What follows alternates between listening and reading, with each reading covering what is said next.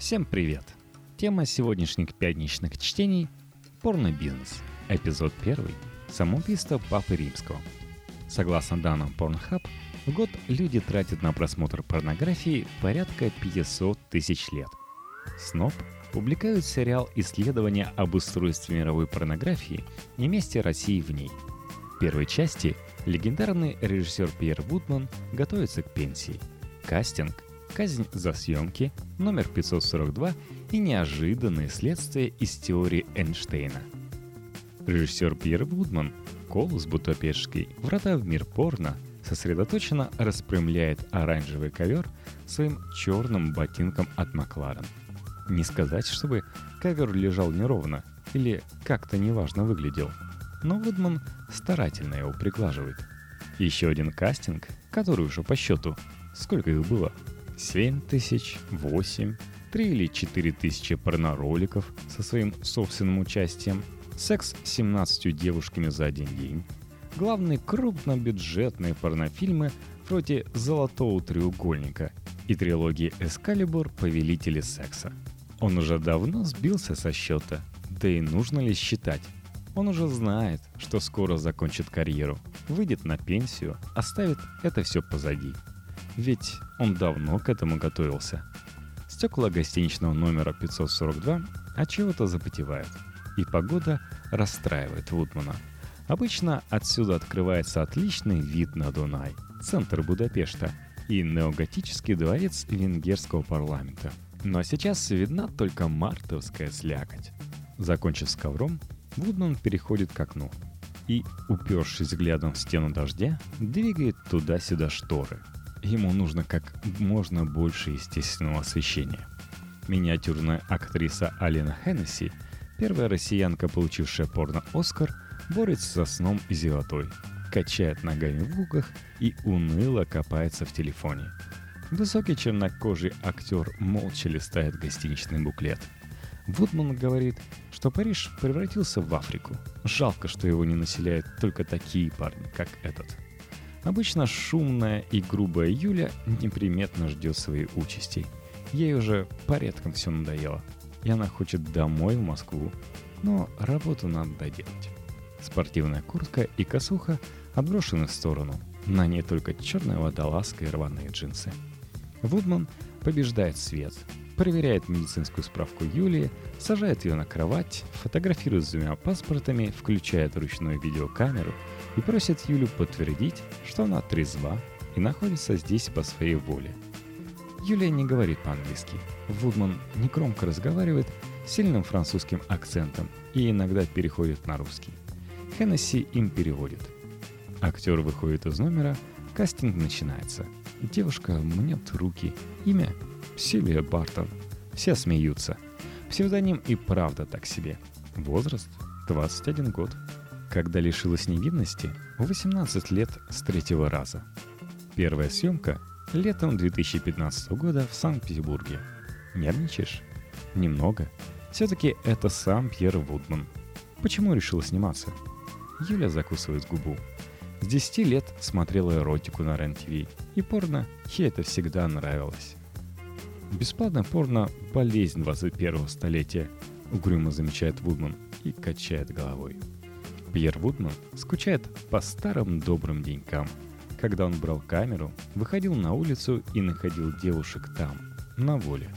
Притаскивал их на кастинг, долго с ними беседовал, соблазнял, снимал без разрешения. Эта борьба завораживала. 90% девушек попадали в порно потому, что им это внезапно становилось интересно. А теперь 90% сидящих перед объективом Будмана занимаются бизнесом – Сегодня, в его 52 года, все, что ему остается, это уже два месяца безуспешно звать на съемки симпатичную официантку из итальянского ресторана, куда он спускается после работы есть острую пиццу, от которой у него на лысине выступает пота больше, чем от трех оргазмов подряд. Мне осталось вот-вот, совсем чуть-чуть, показывает режиссер на пальцах свой прогресс – 20 лет назад девушку можно было довести до оргазма, просто нежно ее потрогав. Но сейчас все иначе. Наркотики, воображение, вибраторы, Доступность порнографии довели нас до того, что приходится покорпеть. Будущее пугает Вудмана. Порнография, его царство, доживает последние дни. Еще пара лет, и всю индустрию захватят монополисты, словно скупающие все на своем пути Дисней. Энтузиасты-одиночки типа него вымрут. А у молодых поколений будет окончательно вывернут наизнанку мозг. Не будет больше фильмов «Пирамида» и «Тропический секрет», которые раньше приносили хорошую кассу. Гонорары и прибыль упали в несколько раз. И теперь, после смерти VHS и DVD, в ходу только короткий формат. Стриминговые сервисы Pornhub, Xvideos, RedTube, XHamster, ВКонтакте и сотни других сайтов. Если прямо сейчас прекратить заливать туда новые ролики – человечеству хватит архивов на тысячелетие бесконечного просмотра. На одном только Pornhub за 2015 год люди просмотрели 4 миллиарда 392 миллиона 486 тысяч 580 часов порнографии. Это в два с половиной раза дольше, чем Homo sapiens вообще живет на планете. Большая часть этих роликов – пиратский контент, перепосты, демо-версии, краденные трейлеры, и Вудмана это очень расстраивает, потому что все это лежит в открытом доступе. Он любит приводить в пример студию Legal Porno, которая специализируется на ультражестком жанре. Еще больше тройных и четверных проникновений, еще больше извращений, еще больше фалоимитаторов размером с субмарину. Раньше секс был нормальным, а теперь, чем больше мы засунем в девушку, тем лучше – Актрисам дают лидокаин и таблетки, платят большие деньги, они потом едут в больницу, плачут от боли, а зрители требуют еще, объясняет Вудман. Конечно, со смехом поправляет он себя, в происходящем есть его ответственность. Зря что ли его прозвали папой римским анала. Когда я смотрю вокруг, я понимаю, что косвенно виноват в сломанных женских мозгах и сломанных мозгах их парней и тысячу других парней говорит он. Второе прозвище Вудмана – «Безумно Пьеро». Дни, когда его могли так называть, давно уже миновали и превратились в череду баек, походящих на плод воспаленного воображения. В 1998 году он провел шестимесячные переговоры с каким-то русским генералом, который обещал ему на три дня дать доступ к Байконуру, ракетам и суборбитальной невесомости, но не сложилось. Будман гордится, что смог организовать съемки в европейском самолете, летящем по параболической траектории. На мгновение в кабине исчезает гравитация, и актер смог получить оргазм невесомости. В 1996 году его задержали за съемки порнографии в Некрополе в египетском селении Сакара. У ступенчатой пирамиды Джосера, одного из древних на планете каменных зданий. Будману нужно было вывести из страны ящик с кирками, солдатской униформой и другим реквизитом, чтобы закончить кино в студии в Венгрии. Как пройти границу, учитывая, что форму и инструменты достали нелегально? Будман купил здоровенную ящерицу, засунул ее в чемодан и вместе с командой приехал в аэропорт Каира. По ленте рентгена следом за присмыкающимся отправился ящик реквизита. Служащие аэропорта, увидев на экране живое существо, набросились на Вудмана с криками, а его люди спокойно забрали ящик и ушли на посадку. Я был уверен, что долбанную ящерицу заберут. На кое она мне сдалась? Но мне сказали, ладно, если капитан самолета не будет против, можете взять ее с собой на борт, посмеялся он. Ящерицу пришлось отдать одному из членов съемочной бригады, Давиду. Она у него потом еще два года прожила. Хорошая работа требует времени, и иногда сумасшедших усилий, объясняет Вудман. Раньше, как настоящий тиран, он мог потратить на одну сцену в большом фильме два дня. Теперь же вынужден радоваться редким моментам, когда актриса получает удовольствие и не пытается от стыда убедить себя в обратном. «Тебе девочки нравятся?» – спрашивает через переводчицу Вудман Юлию. «В жизни бы я на самом деле не предпочла бы девочку. На съемках могу сделать вид, что она мне очень-очень нравится», то есть у тебя сексуальные отношения с девушками только из-за работы? Да. Никогда-никогда? Никогда. Какие мужчины тебе нравятся? Переводит Алина и добавляет себя. Сладкие, брутальные, романтичные, сильные, активные. Брутальные. Спортивные такие, не знаю, накачанные. По лицу шлепали? По попе? По попе да, по лицу нет. Мне не нравится, но шлепали было. Но в сексе не обращаешь внимания. Тебя когда-нибудь связывали? Да. Да-да, радуется Вудман ее реакции. Нравится, когда над тобой доминирует? Не сильно, если. Нравится ощущение, что ты не можешь двигаться? Да. Пьер Вудман много лет сопротивлялся порнографии. Он родился в небогатой семье во французском горном регионе Овернь. Рано стал работать, побывал и барменом, и продавцом, отслужил в армии и ждал 19-летия, чтобы пойти учиться на полицейского. Денег не было, поэтому 18-летний Пьер отправился в Париж и прямо на вокзале случайно познакомился с порноактером Петром Станисласом. По воспоминаниям Вудмана, Станислас пригласил его домой на вечеринку порноактеров – Оценил натренированной велосипедной ездой ягодицы Вудмана, приставал к нему и чуть не получил по зубам. Я забрал вещи и хотел уйти, но он сказал «Стой, стой, если ты сейчас останешься, твоя жизнь никогда не будет прежней». К счастью, остался, рассказывает Пьер. Все закончилось многолетней дружбой. Станислас был знаком с Брижит Ляя, одной из первых французских актрис, прославившихся на волне легализации хардкор-порнографии – и представил Вудману главных людей в индустрии. Одна только мысль о съемках порно была для Вудмана ночным кошмаром. Сейчас ему стыдно, что он был так юн, и готовность появлялась только с пятого раза. Пьер снялся в нескольких роликах. На гонорар купил профессиональную камеру, снял квартиру, пошел учиться в полицейскую академию и перестал думать о порно. Но индустрия все равно подбиралась к нему со всех сторон – он подрабатывал светским фотографом и папарацци. Общался с друзьями спорно, понял, что на картинке можно заработать больше, чем охраняя закон. И после ухода из полиции стал репортером порножурнала Hot Video. Еще несколько лет он отказывался снимать кино. Но в 1992 году заключил контракт с компанией Private. А в июне 1993 во время совместной командировки на Сейшелах утонул его лучший друг – порно-режиссер Мишель Рико. Вудман смирился, взял российскую актрису под псевдонимом Наташа, свою будущую любовницу, и поехал на Бали снимать дебютный фильм «Золотой треугольник». Это была настоящая катастрофа. Вудману чуть не отрубили голову. Пьер Вудман до сих пор не может объяснить, почему ему показалось, что снимать порнографию в мусульманской стране было хорошей идеей. Для меня это всегда был рай на земле. Я всегда хотел туда попасть. Я был настоящий идиот и думал, ну ладно, ведь Бали буддийское место, верно? Вспоминает он. Первое, что режиссер и его команда из 29 человек увидели, когда они оказались в аэропорту Джакарты, был большой баннер, который сообщал, что некоторые преступления, вроде употребления наркотиков и съемок порнографии, здесь караются смертной казнью. Ха-ха, только и может теперь неловко сказать Пьер. К съемочной бригаде присоединился глава Hot Video Фрэнк Варден. Он написал репортаж номер и снял, как Вудмана арестовывает местная полиция. Он и придумал после этой поездки прозвище «Безумный перо». Полиция задержала всю команду, кроме здоровенного Альберта. Он каким-то образом спрятался под столом, а потом первым же самолетом покинул Индонезию.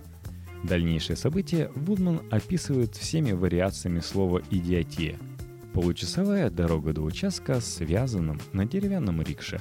Похожая на фильм «Полуночный экспресс. Психологические издевательства», чуть не плачущий оператор, который просит Вудмана помолчать и не спорить с полицейскими, чтобы их не убили прямо на месте. Начальник отделения показал Вудману передовицу с фотографией отрубленной человеческой головы. Мне сказали, что это немец, и он тут занимался тем же, чем и я. И утром меня отправят в Джакарду на казнь. Фудману было очень страшно, но именно в такие моменты мозг работает особо бодро. И поэтому он спросил, «А что вы от этого получите? Может, нам имеет смысл сработаться?»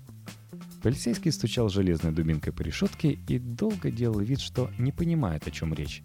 А Вудман все повторял. «Могу заплатить. Придумаем. Договоримся, начальник». Наконец полицейский проревел. «Я хочу 10 тысяч долларов. Мне плевать, где ты их достанешь. У тебя два часа». Пьер Вудман вышел из клетки, подумал и выдвинул полицейскому встречное приложение. «Хорошо, я найду эти деньги, но за такую большую сумму ты должен будешь помочь мне закончить фильм. И вообще, было бы хорошо четыре раза в год к вам сюда приезжать и снимать четыре фильма. Заработаешь 40 тысяч долларов». Полицейский коротко сказал – Ты спятил. Да, с готовностью подтвердил Пьер, спятил. Но если фильм не доделать, меня убьет босс. А какая разница, где умирать? Тут или там? Полицейский не сразу поверил тому, что слышит, и улыбнулся. «Приноси деньги, там видно будет». В гостинице Вудмана была припрятана коробка со стопкой наличных и паспортом. Но он обнаружил совершенно пустой номер и распахнутые двери. Ни оборудования, ни документов, ни денег. Ничего. Unbelievable. К режиссеру подошел сотрудник гостиницы, настоящий буддист, и успокоил. Он собрал все имущество киношников и закопал во внутреннем дворе. Буддист выкопал яму, вытащил из пластикового пакета деньги Вудмана, отказался брать какое-либо вознаграждение, убрал коробку и засыпал яму обратно. Какая в самом деле странная история. Пьер Вудман вернулся в участок, отдал деньги довольному полицейскому и выдвинул первые требования. Нужно провести съемку в полицейском участке. Нужна униформа и портрет Хаджи Сухарто, президента страны. Пленки с трудом вывезли из страны. Фильм вышел через год, и вместо имени Вудмана на обложке значился псевдоним Жан-Поль Буше, на всякий случай. «Да я был совершенный псих», — смеется Вудман. Пьер Вудман возмущается, когда его узнают на улицах молодые люди или семейные пары с детьми. Просит сделать с ним селфи на память. Дети не должны знать о его существовании, не должны знать его имя, не должны знать о его работе. А заканчивается все тем, что к нему на кастинг приходят молодые девушки и рассказывают, как начали смотреть порнографию в 10 лет. И тогда же они испытали свой первый оргазм. У Вудмана два собственных сайта, и посмотреть его ролики можно только за деньги. В идеальном мире, говорит он, только взрослые люди – те, у кого есть кредитка, могли бы знать о кастингах Вудмана. Но мы не живем в идеальном мире. Я снимаю порно, окей, я могу отшлепать девушку, дать ей по заднице или лицу, но то, что я делаю, это дело взрослых людей, которые сознательно на это соглашаются. А я точно знаю, что с общей ситуацией никто ничего не пытается сделать. Мир вообще не очень радостное место, говорит Вудман. Он это помнит еще со времен работы в полиции. И поэтому он в ужасе, что ученые смогли обнаружить гравитационные волны. Получается, Альберт Эйнштейн во многом был прав. А ведь он верил в Бога.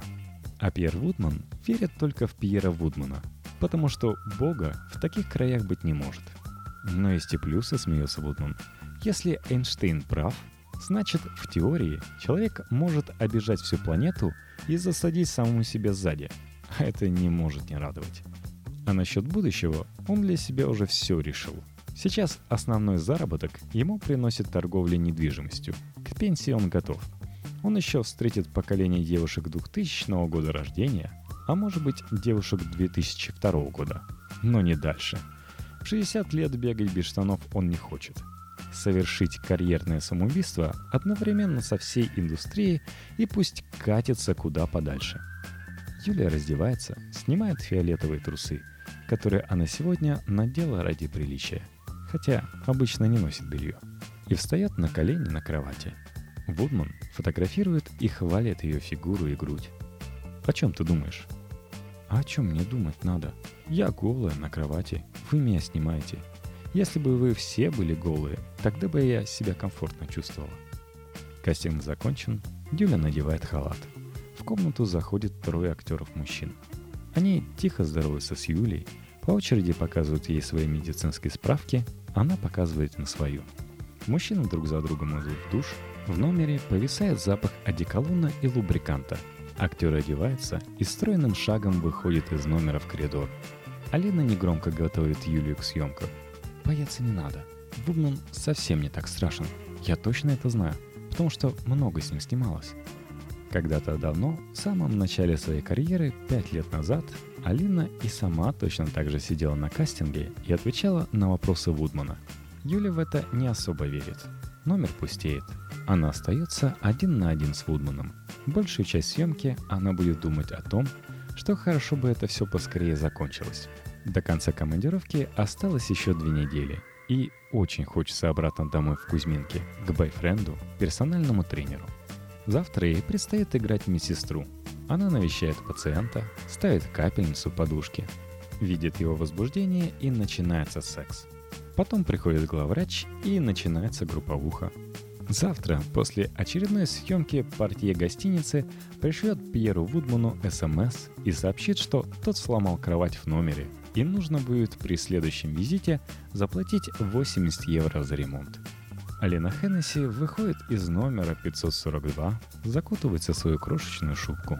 Сегодня ей нужно будет разобраться с делами агентства, в котором она раньше работала как актриса, а теперь занимается менеджментом. В Будапешт должна прилететь новенькая актриса из Санкт-Петербурга, но скаут, специалист по поиску молодых талантов, пропал, не отвечает на телефонные звонки и не может отдать актрисе документы. В узком коридоре Алина сталкивается с актерами. Они молча смотрят в пол, терпеливо переминаются с ноги на ногу, шаркают так ковролин. Иногда разворачиваются и смотрят из окна на Дунай, неоготический дворец Венгерского парламента и мартовскую слякоть. Они ждут, когда Пьер Вудман позовет их внутрь, стать участниками дивного спектакля последних дней порнографии –